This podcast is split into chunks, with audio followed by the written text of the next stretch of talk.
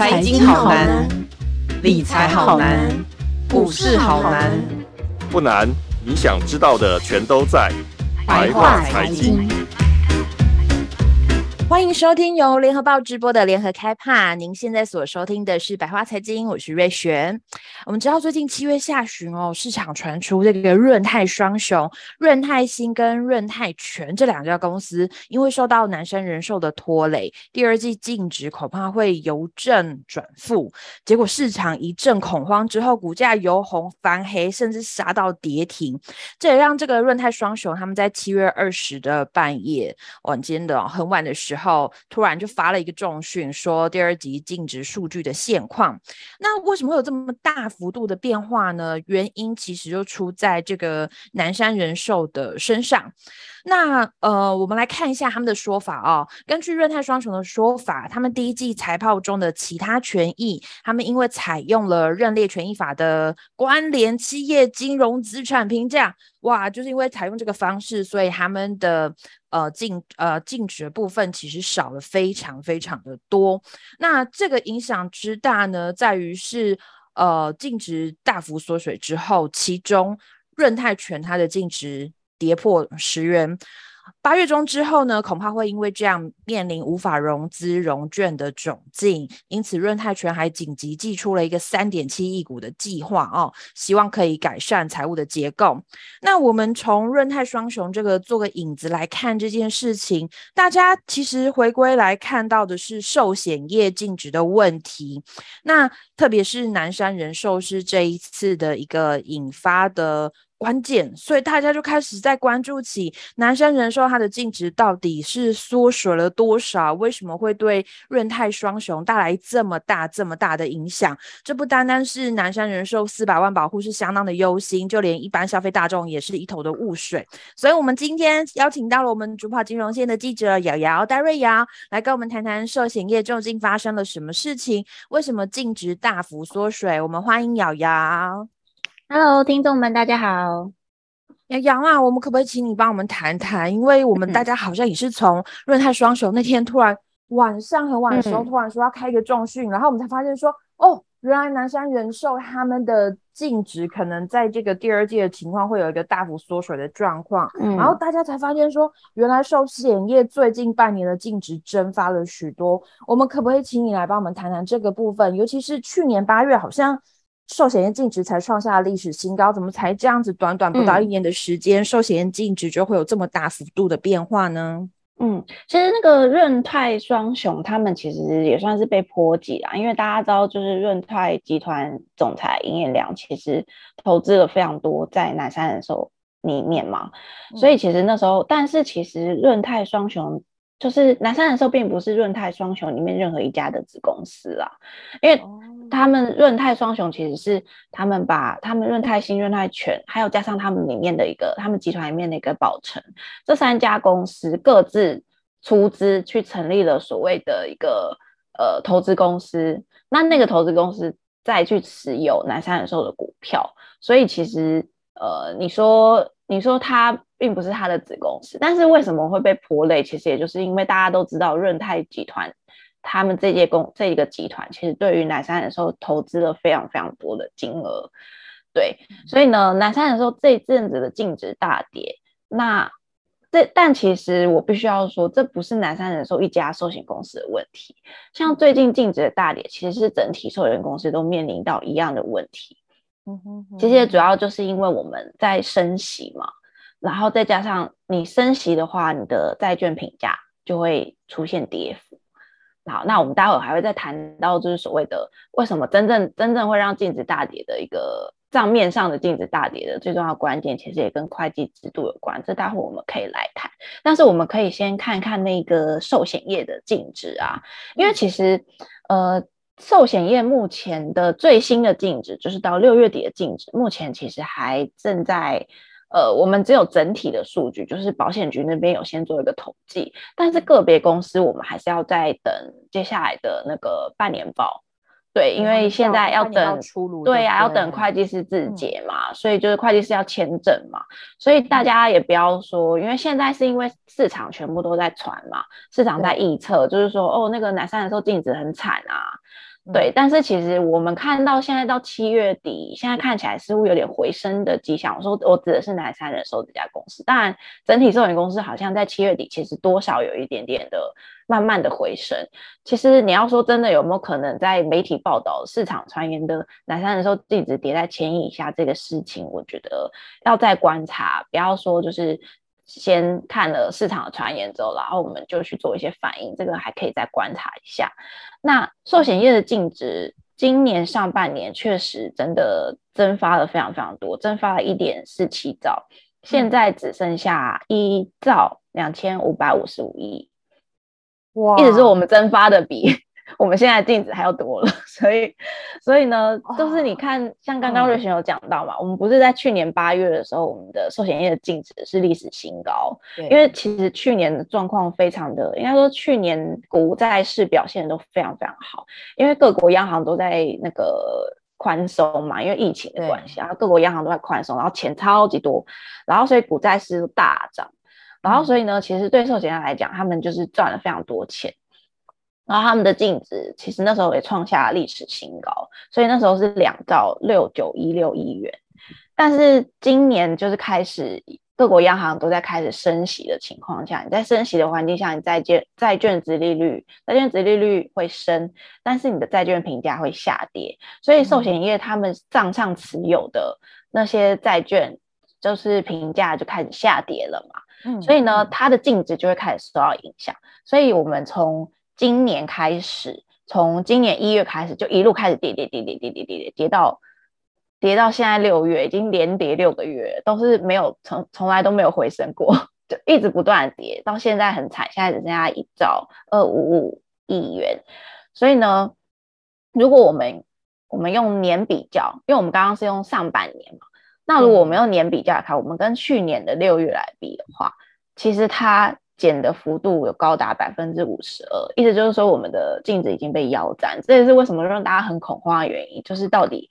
到底为什么寿险业净值会跌得这么快？我们才半年，然后突然间这些都不见了。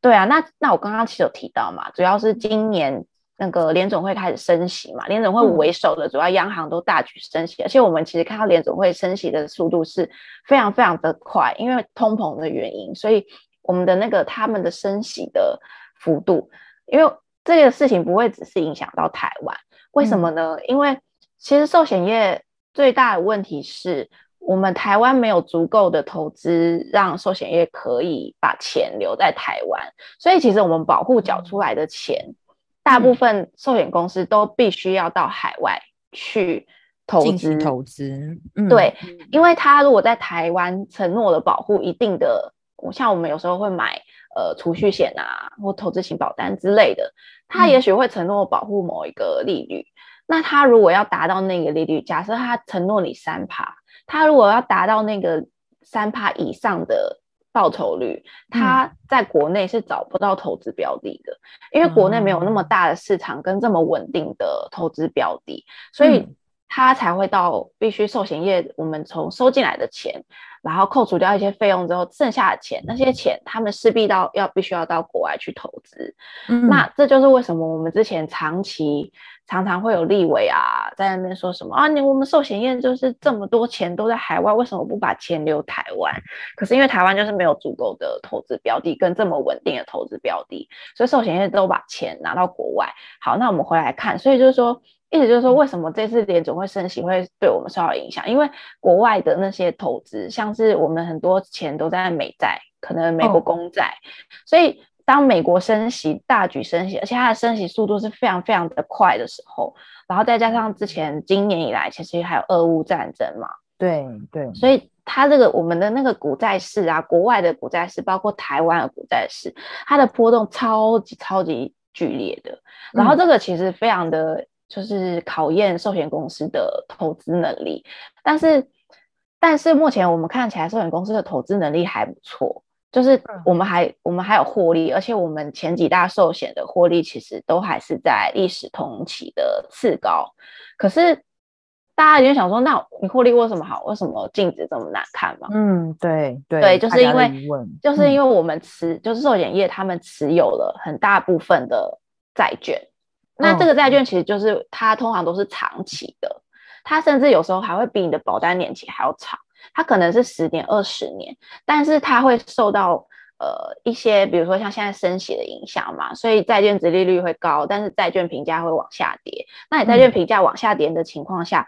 它账面上看起来就会哎，就是净值就开始往下掉了，因为嗯。因为他持有的这个债券，他不可能寿险业不可能随时去变动嘛，因为这个都是要长期持有的，是对，所以你就会看起来说，哎，它净值是不是影响？对，它净值真的有受到影响，主要就是第一个原因。第一个最主要的原因，最最前面一开头的原因，嗯、就是因为美国在升息，就是国外主要央行也都在升息，所以呢，我们的债券殖利率会就是开始大幅的飙升，但是呢，我们债券评价开始下跌，所以影响到债寿险业原本手中持有的债券，那他们手中持有债券就会反映在资产负债表上的净值这一项，嗯、对，嗯。嗯哇，我没有想到原来升息这个部分会带来这么多的影响，因为我们以前可能想的比较简单，就会觉得说，哎、嗯，升息好像只是减少，会让那个其实会让寿险业的那个利差损其实是减少的，对对对对，它会减减少它的利差损的压力，对。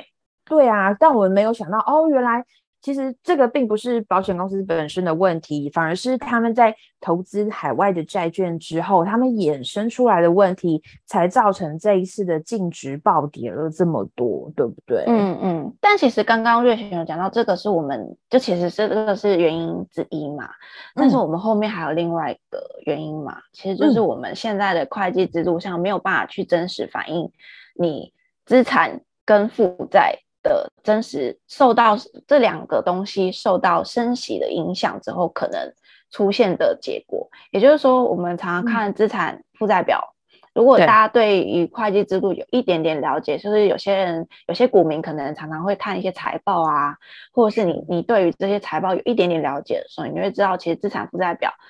资产跟负债，然后两个相减之后，可能就会它就是净值嘛。但是资产跟负债的变化，他们如果在不同的呃不同的基础上的时候，那它就会就会嗯受到比较大的影响。像是呃如果假设我们刚刚的资产，我们刚刚讲呃寿险业把债券这个东西放在资产，嗯、那所以现在债券评价跌了嘛，所以呢资产就会看起来缩水了。但是呢、嗯、负债呢，我们现在的现行的会计制度的负债的部分。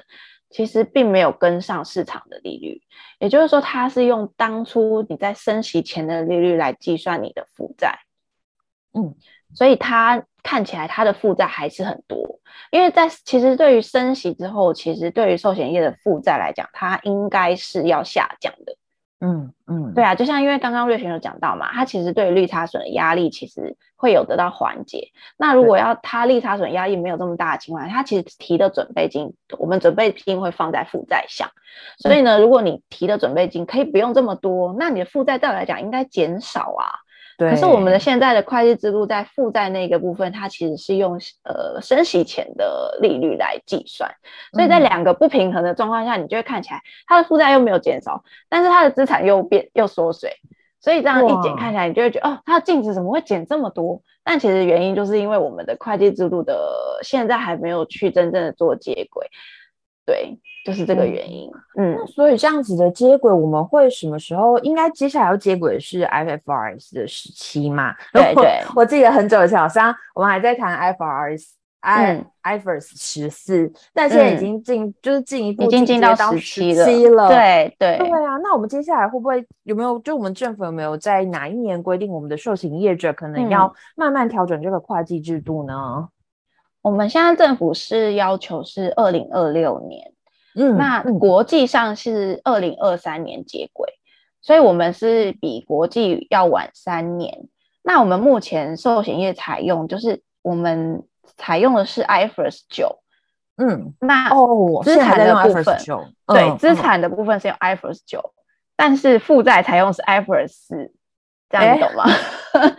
哇，为什么会用到不一样的原则跟制度？就是他为什么？我永远记得之前有个会计师跟我讲说，啊，寿险业的那个资产负债表，寿险业的财报是史上最难懂的财报。对啊，因为感觉这个好像就是因为每一个就是不管是九或是十四或是十七，嗯，我觉得应该都会针对他的那个会计科目细项会做一些调整。但是，嗯、哦，天啊，谢谢瑶瑶，现在我才知道说原来。它的那个资产采用的是不一样的年份，不一样的制度，这样嗯嗯，对。但是我们现在因为我们要跟上国际嘛，所以我们现在国际二零二三年要接轨 IFRS 七的话，嗯，那我们就要跟上去接轨 IFRS 七。但是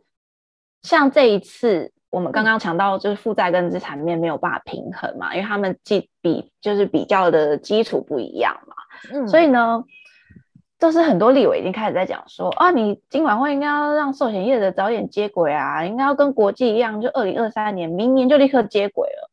但是现在你看，想一想，现在离明年，我们现在已经八月了，我们离明年只剩下四个月。对啊，真的能够这么快接轨吗？虽然很多人都说 IFRS 17很早之前就在讲啊，不是本来就应该早点开始做嘛？但其实我们国内寿险业有一个跟其他国家非常不一样的问题。嗯嗯，是我们台湾的寿险业过去其实卖了非常非常多的高利率的保单，这个是其他国家比较少见的。那就是因为我们台湾人过去比较喜欢买一些有高利率的保单，它可能是储蓄险或者是投资型保单，但是通常我们比较喜欢看到它的利率很高，所以这就是为什么国内的寿险业过去长期卖了很多。很高利率的保单，那我刚刚前面有提到高利率的保单，像这种长期的保单，但它利率又高的情况下，嗯、那寿险业又必须要把收进来的钱去国外投资嘛？那你去国外投资情况下，假设我承诺保护，我过去承诺你五趴的高利率，嗯，那是不是代表我一定要赚到五趴以上？嗯，那所以他他去海外投资，他会变得很困难嘛？他很辛苦嘛？他一定要赚到五趴以上。对，那在这样子的情况下，呃，如果我们要接轨 IFRS 七，嗯，现行的 IFRS 九跟 IFRS 四其实并没有要求说，你如果有这么多高利率的保单的情况下，因为你因应未来的市场的波动，所以你有可能要去提存准备金。现行的会计制度并没有这样要求，可是你未来在接轨 IFRS 七之后。意思就是说，我们国内的寿险业因为过去卖了太多高利率的保单，然后加上接下来未来的市场情况下，你要去做风险的阴影，所以就会导致你要提存非常非常多的准备金。嗯，这就是我们寿险业那时候一直在谈。过去我们前几年一直在讲说，IFRS 17一旦我们国内寿险业接轨 IFRS 17之后，各个寿险公司都要大举的增资，因为，因为因为要接轨 IFRS 17，我们有非常非常大的缺口。因为我们过去卖了太多高利率的保单，这是我们国家的问题。对，这不是其他其他国外寿险业可能也会有问题，不一定。就每家的国情，每个国家的国情不一样。那像我们的国情，就是我们的民众太喜欢高利率的保单，所以过去卖了非常多高利率的保单。如果说这家寿险公司其实卖了非常多健康险，或者是没有这么高利率的保单的话，那当然，他的准备金就会比较低，所以那时候我们就是一直说，如果你政府要要接轨 IFRS 七的时候，各个寿险公司就要开始去算，我到底要提多少准备金。那如果我要去计算这个准备金的话，我就要去建置一个系统，因为它要因应 IFRS 七的话，我要去做系统建接。那我做系统的情况下，我才能去精算，说我到底。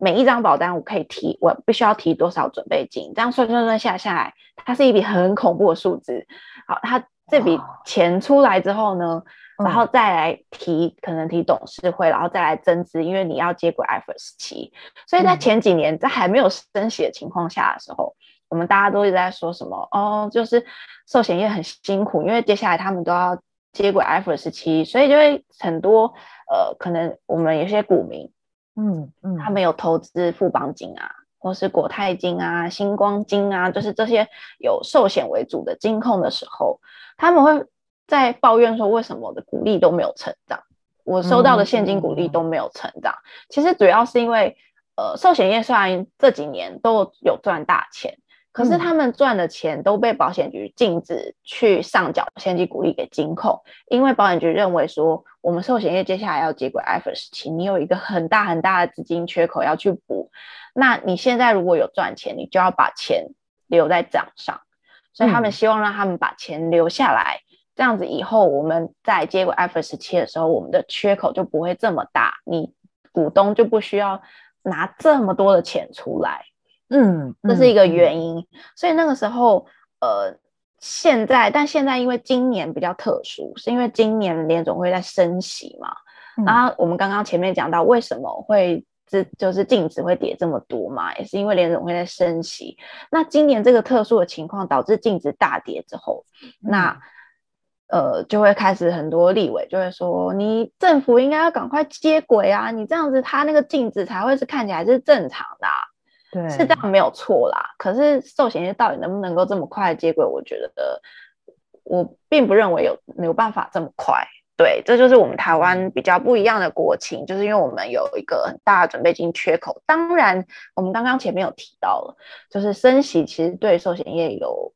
正面也有负面。它的负面影响可能是我们表面上看到，就是它的净值大跌嘛。但是正面的影响就是刚刚瑞雪有讲到，我们的准备金。其实就会降低啊，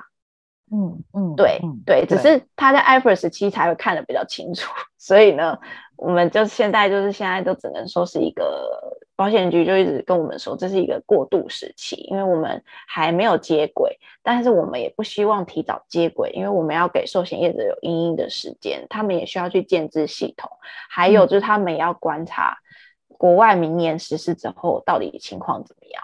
然后我们才会去跟跟上人家做接轨，对，这就是一个现行的情况。确实，我觉得这很需要，因为我记得在 很多年前，就那时候我们国家，嗯、就是我们台湾要导入 IFRS 这个制度的时候，嗯，我记得好像金管会大概也是大概民国九十八年的时候就说大概有这样子的规划。但实际上，我记得好像应该是到民国一零二或一零三年左右，嗯、我们才真正开始导入这样子的会计制度在所有的企业里面。嗯，而且因为它其中有一些会计的科目有做了改变，嗯、我记得那时候证交所还有帮记者上课说，哦。以后 IFRS 我们导入这个制度之后，我们接下来可能会有哪些的跟财报会跟过去不一样？嗯，嗯对，所以其实要改一个会计制度，真的是对企业来说非常复杂，很复杂，也是很大的挑战。啊嗯、那如果没有讲得很清楚、很明白的话，嗯、我觉得可能大家可能会突然觉得说，哎，怎么这个变化差距跟去年不一样？哦，不，其实都只是会计准则上有做了一些调整跟。调动这样子，嗯、所以其实刚刚真的很谢谢瑶瑶帮我们讲了这么多，嗯、其实很重要是它会计上不一样的部分。然后我们现在要回归那个小保护的心情来跟瑶瑶请问，嗯、因为其实我们这样子身为保护的话，会不会有很多保护其实是很担心接下来自己所保的保险，就这些寿险公司，如果真的发生什么事情的话，会不会寿险业者因此赔不出来呢？嗯、如果它净值是这么低的话，嗯。嗯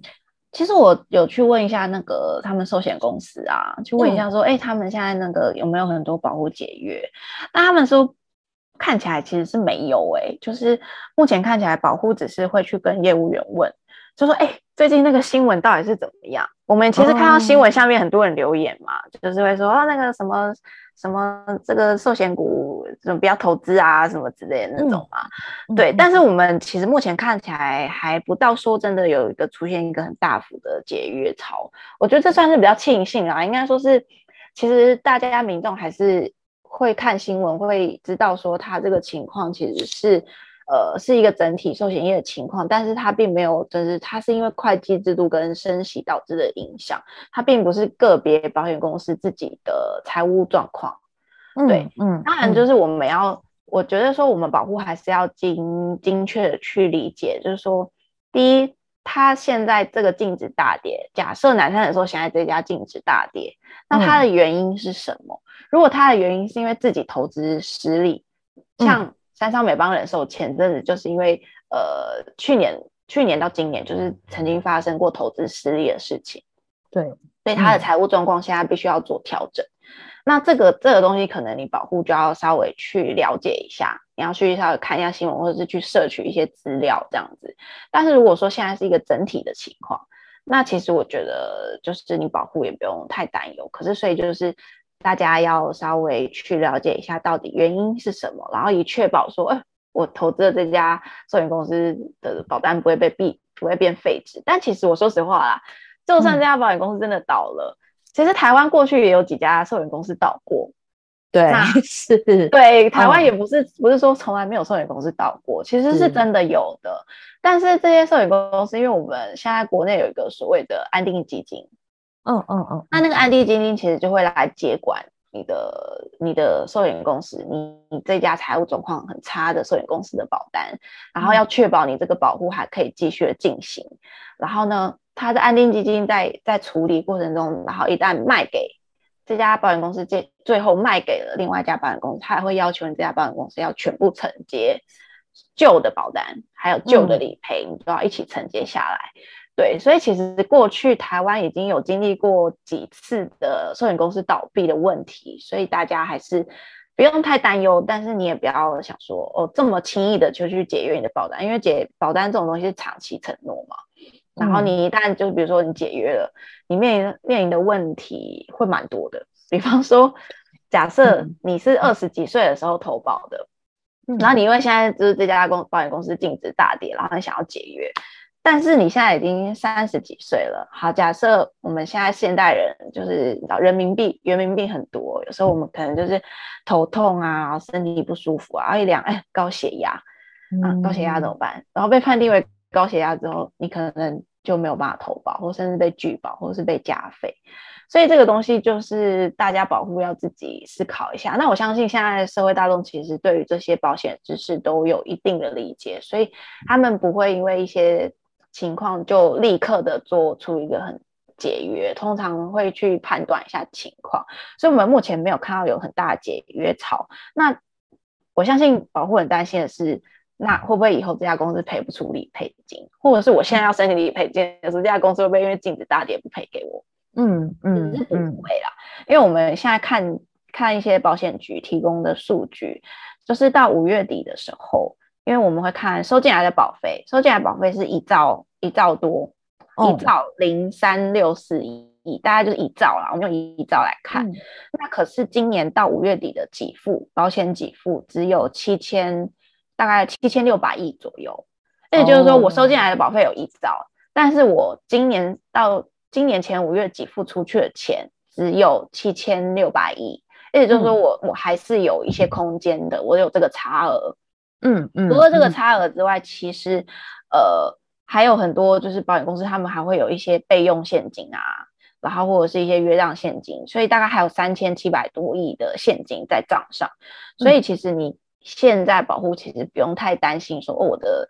会不会，比如说南山人寿净值大跌，他就不赔我，不赔给我的理赔金，不会。但是他不赔不赔给你理赔金，可能是有别的问题，而不是净值大跌。比方说，哦、你的理赔不符合保单条款，或者是一些其他的情况，对。但就就不会是因为他的财务问题而不赔不赔给你理赔金，不可能的，是不可以这样子的。如果有的话，请大家去向金管会投诉，好吗？嗯，真的，如果不理赔这很严重，这肯定一定要投诉。那他如果理由是跟你说，因为我净值大点，我不赔给你理赔金，哦，这个问题大条了。这个南山人寿，你你绝对南山人寿会被重罚。对啊，这个怎么可以这个样子呢？你该赔你就是要赔啊！你看像之前防疫保单，说产险公司跌得这么惨，产险公司赔的这么惨，他该赔还是要赔啊？对对对啊，嗯。嗯，那我们可不可以再来谈谈？因为我们刚刚谈蛮多都是在泰呃南山人寿这个部分，嗯、但是我其实也很想问，因为其实我相信还有很多的听众朋友们，他们可能保的是富邦啊、国泰啊、嗯、中国人寿或台湾人寿这几个比较大的保险公司。嗯、那从目前的数据来看的话，瑶，你觉得他们整体的净值比还有资本市足率都是 OK 的吗？我们是不是都可以不用担心？嗯，我刚刚前面有讲到那个我们的净值。比，因为净值跟净值比通常是在就是半年报嘛，我们要等那个半年报出来。但是呢，我们可以先看第一季的，嗯、今年第一季的。嗯、那通常我们会看净值比嘛，因为为什么要大家要关注净值比？就是因为呃，金管会对于个别的寿险公司有在监理上、财务的监理上有两个原则，嗯，这两个都要符合哦。所以一个是。我们的资本市足率，寿险公司个别的资本市足率要在两百趴以上。这个目前我们看下来，所有的保险公司都有在法定的标准以上，甚至我们看到前前五大寿险，他们的资本市足率甚至在三百趴三百趴以上，所以资本市足率现在是非常非常的稳健。嗯、但是它保险局还有第二个标准，也就是净值比，嗯，净值比也就是、嗯、呃净值除以资产嘛，所以呢，你净值比净值比不能连续连续两期低于三趴以下。那现在我们先看第一期好了，因为它其实算是半年看一次啦，不是说像我们这样每季，因为有时候每季是我们自己会去算。但是呢，我们可以看第一季，因为我们现在要观察，密切观察，其实是接下来要出来的第二季，还有年底，这算是两期。如果它在这两期的期间都低于三趴，那他就势必一定要全一定要增资。但是如果说他现在只有一期的话，可能保险局会提醒他。叫他要去注意这个情况，叫他要先先开始着手准备一些改善计划。那目前我们看下来，第一季的情况是各个寿险公司的净值比其实都在法定的三趴以上。嗯嗯，但是有几家比较危险，嗯、像是三商美邦，他们是三点零四，哦，真的是一个低空飞过。对，然后 然后宏泰是三点一六。哦，这两家其实比较比较危险。再来就是星光，星光是四点八二，就是也不算太太高啦，但是就是也算是在偏低的位置。那大家很关注的南山人寿，第一季是六点四九，哦，还不错哎、欸。对啊，对啊那呃，嗯、大家很多很多人有保的国泰人寿是八点三七。哦，嗯嗯，富邦人寿是十点二八，十哦，十点二八，不是十，十点二八，嗯，对。但是我们大家还是要注意一下，因为接下来第二季其实面临到的净值会下降非常多嘛，所以其实我们目前呃去了解的情况，因为我们大家都在等半年报出来嘛，但是我们目前了解的情况来看的话，呃，到六月底有。三家寿险的净值比已经开始低于三趴，嗯嗯嗯，但是这。三家，嗯、呃，可能里面有提的，我提到的就是比较危险的三商美邦，嗯、或者是呃宏泰，对，就这这个还有星光，星光人寿，因为是它是四点八二嘛，它算是第一季已经比较低了，那如果在净值在跌的情况下，它的净值比一定会比较低。所以这三家是我目前认为应该是这三家啦，对。那我们来看许多保护都有的前五大寿险，我们所谓的前五大寿险就是国泰、富邦、南山、中寿、台寿。嗯嗯，这几家寿险的净值比到六月底，就我的了解有四家在四趴左右，就是。他从原本的，可能他从原本的六趴或六八趴或趴或六趴，对对对，已经降到四趴左右，只有一家在五趴以上。这个是谁呀？谁这么厉害，还在五趴？嗯，可能是富邦吧，因为富邦第一季第一季有在十趴嘛。嗯、对啊，嗯，对对对，嗯、但是基本上就是说这这五家。寿险前五大，因为大概有百分之九十的台湾民众都有这五大的保单吧？对，就是这五家寿险公司，嗯、前五大寿险公司，其实基本上它的净值比还在法定的标准之上，就到了第二季。对，目前看起来是这样，嗯、但当然我们还是要等数据出炉啦。但是现在目前是大家的推估，大概是这样子。然后当然其中有三家寿险公司。大家要稍微比较留意一下，但这三家公寿险公司，他们势必一定会做一些动作，为了保护自己的净值比嘛。嗯、所以金管会其实也发函了，他们也发函要求这三家公司要留意一下你的净值比的状况。如果说你到年底再不回升的话，你可能要做一些动作。但是这个动作到底他会不会做出来？嗯、像三商美邦人寿他们，我刚刚前面有提到，三商美邦人寿他们其实面临的一些投资失利的问题。对，但还有这跟这一次就是跟着所有寿险公司一起的一个就是升息后债券评价大跌的影响，嗯嗯，所以他们的净值比算是掉的很快，所以他们其实已经开始这半年已经是。第二度在增资了，所以他们的增资幅度也算是蛮快的。像他们这一次七月十四号董事会通过的增资是十亿股，所以是也算是开业以来最大的增资规模。所以一直说，寿险公司有极力的在解决这件事情。它增资之后，其他的净值会比较容易回升，所以就是大家也不用太担忧，嗯、因为看起来寿险公司其实已经开始在做一些动作了。但是你要去观察，如果说接下来呃到六月底，我们现在八月八月在等六月底的财报出来嘛，所以呢，如果说呃接下来财报出来，半年报出来，然后这家公司的净值比跌到三趴以下。如果你拥有这家公司的保单，那你接下来就要特别留意的是，它的股东有没有要进行增资。但是在金管会的一个很强力的监理之下，他们一定会要求他增资。但是我们今这阵子，我有去问金管会的官员，因为我问他说，如果说假设今年，因为今年看起来我们美国还在升息，而且下半年升息似乎还有市场预估还有八码左右。是，如果说假假设接下来继续这样子的升息情况下，那我们的净值只会跌得更快。那寿险业会不会到年底的时候，它的净值已经很多家都跌破三趴以下呢？那到时候你要怎么办？那后来保险局他们是说，因为他们也可以理解到说，现在净值大跌的真正的原因其实是会计制度跟升息的影响嘛。所以呢，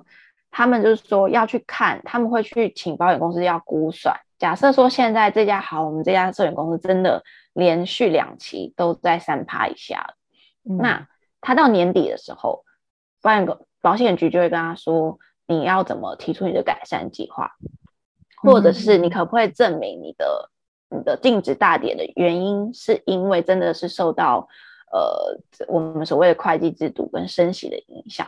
那你可不可以告诉我说，如果我们接轨 IFRS 七之后，你的净值会回升到什么地步？你的净值比会回升到什么情况？那也许你就不一定真的一定要增资。但是如果你是像三商美邦人寿一样，他真的就是自己的投资的问题，还有自己的财务状况的问题，那保险局这时候一定会要求他增资，这个是没有办法避免的。对，嗯。但是我们从现在的情况来看，我们看到整体，我们用整体来看的话，寿险业目前到六月底的净值比。这是保险局估算出来，也不是估算，这保险局算出来的净值比是三点八趴。但是我去问官员说，那如果假设我们现在用 IFRS 七的会计制度来来算，那这样子，请问我们的净值比其实应该真实的情况是多少？他说到六月底，如果我用 IFRS 7的那个制度来看的话，其实我们的整体寿险业的净值比是十趴的。哦，是哦。这差距很大耶，嗯嗯，所以就是他的意思是说，你寿险公司如果现在你连续两期的净值比都在三趴以下，那你就要证明告诉我说，我接轨 IFRS 7之后，其实我的净值比是会大幅提高的，嗯，而不只是低空飞过的。那这样也许保险公保险局不一定会要求他一定要增资，但如果说你就是我。计算出来，我就算接轨 IFRS 七我的净值比还是没有办法提高，或甚至是我只提高到一个很边缘的位置，那这样还是不行，你还是要增资。对，啊、对，所以其实大家要。呃，我们保护们可以其实去关注一下接下来要公布的六半年报跟六月的字节的获利的情况，去看看它的净值到底受到多大影响。那这样子我们算出来的净值比到底会不会在三趴以下的有几家？那如果它在三趴以下，那我们要观察两期嘛，所以就是第一期就会是这个半年，嗯、下一期就会是年底。嗯，对，大家可以这样子来关注。那瑶瑶，我也想跟你问一下，因为我们刚刚讲的都是从保护的心情去出发的，嗯，那如果是存股族呢？因为我突然想到，其实我们有很多的股民是会，比如说，呃，就是购买金控股，或是某一些的寿险股，当做就是存股的标的。嗯、那对于这些存股族，你有没有什么样的建议呀、啊？我有去问过一些那个法人。嗯，因为最近净值跌得太凶嘛，然后我去问法人，就说，哎，那个他们的股价现在都受到影响啊，然后那到底我们那个手手中有一些这种寿险金控股的，到底怎么办？嗯，他们其实是，他们其实是并没有这么的悲观呢、欸，我觉得，哇，就是为什么？为什么？他们因为他们认为说这个这个东西就像我前面讲的，它是会计制度的问题嘛，嗯、所以呃。他们认为说，如果说现在呃美国的升息开始缓下来，因为市场已经开始在讲说，可能下半年美国的升息会比较趋缓，就是不会这么的激进的升息，因为接下来要特别观察是接下来的通膨的数据嘛。但是现在似乎鲍就是呃联总会主席鲍尔已经有说他们会去观察九月的通膨的情况，所以说在升息的已经开始减缓的情况下，而且他们认为还有一个原因是债券债券评价的这个问题，债券值利率飙升的这个情况已经是反映，已经完全反映美国今年升息的情况。嗯哼哼哼，市场已经先反映出来了，所以后续美国只要按照在一定的大家市场推测的进度下，在升息的情况下，他们不认为债券值利率会持续的飙升，因为、okay, 嗯、因为像这一次，我们也大家也可以看到嘛，像七月这个时候，那时候美国今天、嗯、呃七月底的时候，我记得是七月二十八号那个时候，美国不是宣布升息三码嘛？但是美股是不是涨了？台股也在涨，然后呢？嗯、所以呢，这个意思就是说，为什么涨呢？因为市场认为，嗯，这跟我们预想都没有差太多。所以呢，他们过去已经反映的，这次就不会再反映嘛，因为因为他过去已经反映了，然后他们都有照着照着市场的预期走，所以就不会有太出乎意料的情况之下，嗯、其实股债市就不会有太大的波动。那所以，像这一次美国联总会七月二十八号升息三嘛，因为没有出乎一些市场的预料嘛，所以我们看到债券殖利率开始回落了。那这对寿险业有什么影响？寿险业我们预估，我们有去出估啦，它的净值应该可以回升两千亿左右，整体寿险业。所以意思说，寿险业有可能就是。会因为美国渐逐渐的，它的升息的情况开始慢慢减缓了，还有它升息的步伐已经是在市场预期之内，嗯，所以它的呃净值的情况可以慢慢的有点算是止跌的状况，但我不能说会回到以前那个高峰。就是还很难说，嗯，但是现在目前就是说，它至少不会再一直往下跌的很惨这样子，对。但是当然后续的情况我们也很难说，因为毕竟市场波动很大嘛，所以目前看起来是这个样子啦。对，所以其实法人他们会认为说，第一，它这个是受到会计制度的影响，这个你很难去改变了，这个我们要等到二零二六年。但、嗯、但是现在债券殖利率如果有一些回落的情况下，其实呃，如果你手上已经持有这些股票的人，嗯，而且你如果是纯股族，像我知道买很多金融股，大部分都是纯股族，因为金融股其实。嗯，涨涨跌跌不是很多，所以很少人会拿来当短线的操作。对，对，所以呢，大部分都是为了它的那个殖利率的配息，对，每年的配息。所以，所以很多很多都是纯股族。那如果你持有这些什么国泰、富邦、星光啊，什么就是像什么中信啊这些持有寿险公司的寿险股这样的话，其实如果你是纯股族，法人是建议你就是继续观察，不要太轻举妄动。嗯因为毕竟你要的是它的呃配型嘛，如果只要它的配型没有受到太大影响的情况下，你就先放着吧。嗯哼哼哼，对。但是如果说你现在是要做短线，比如说我就是要去赚那个股价，如果说你现在要觉得说哦，我现在要进场抄底。呃，法人是建议你不要啊，因为你不知道什么时候才是真正的，真的还是还还会再跌哦。所以，对，因为就像我刚刚讲的，美国看起来现在看起来它的升息已经开始，已经在符合市场预期的期间内进行，加上债券值利率其实已经反映了美国升息的市场对美国升息的预期，但是呃，美国到底什么时候会出乎意料，你也不知道啊。是他包我什么时候突然来一个出乎意料，或者甚至是突然像最近呃台呃我们跟大陆之间有一些呃地缘政治的一些风波，你什么时候情势？对，那这些都是像之前的俄乌战争，谁也料不到。那这种东西的话，呃，下半年可能还会有非常多的波动，所以大家还是那时候法人就是认为说，哦，如果你现在是认为现在已经是低点。你认为现在寿险公司净值已经跌到底，然后你觉得已经是低点，要进场抄底，他会认为说你先不要，再观察吧，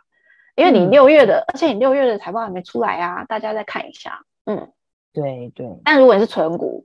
因为你要的是它的配息嘛，所以就是这阵子可以先按兵不动，你也可以不用做加码或是减码，也不用，就是先按兵不动，观察一下，甚至是看它的财务状况啊，然后看它的配息率。有没有正常在发挥？如果说还是正常的情况，其实你就先不要太太紧张，这样。嗯嗯嗯嗯嗯，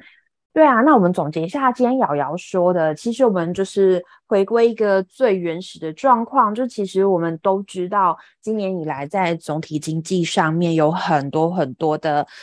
黑天鹅、灰犀牛都在同一个时间一起跑出来，那这些真的是大家都没有想过的因素。比方说，像这个俄乌战争，二月底的时候开打，然后接下来三月份的时候就进入了中国的封城。那接下来就大家后面大家也都知道了，欧美各国的整个的通膨率问题越来就是越来越高升，所以就变成今年整个的状况。呃，总体经济学家们想要用升息的方式来做一些呃总经情况的调控，但我们也看到，其实它的影响真的是非常非常多，包含我们今天谈到的这个寿险业净值大缩水的问题，也是其中一个衍生出来的状况。那我们就呃先建议的保护这个部分，在保护这部分，我们的建议是说，大家先不要这么担心，因为这只是净值的部分，但其实获利是没有问题的，所以大家在保单上面就请。不要担心，也不要随意做出这个解约的动作，请大家再稍微呃持续的了解它、观望它，直到这个半年报出来。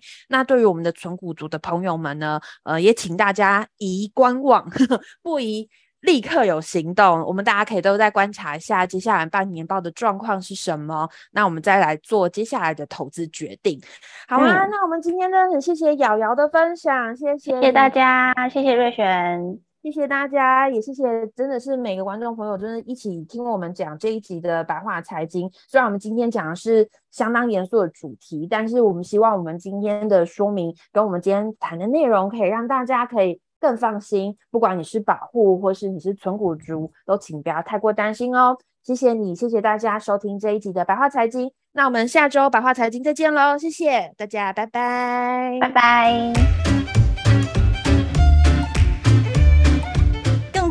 的报道，请搜寻 VIP 大 U 点 com 联合报数位版，邀请您订阅支持。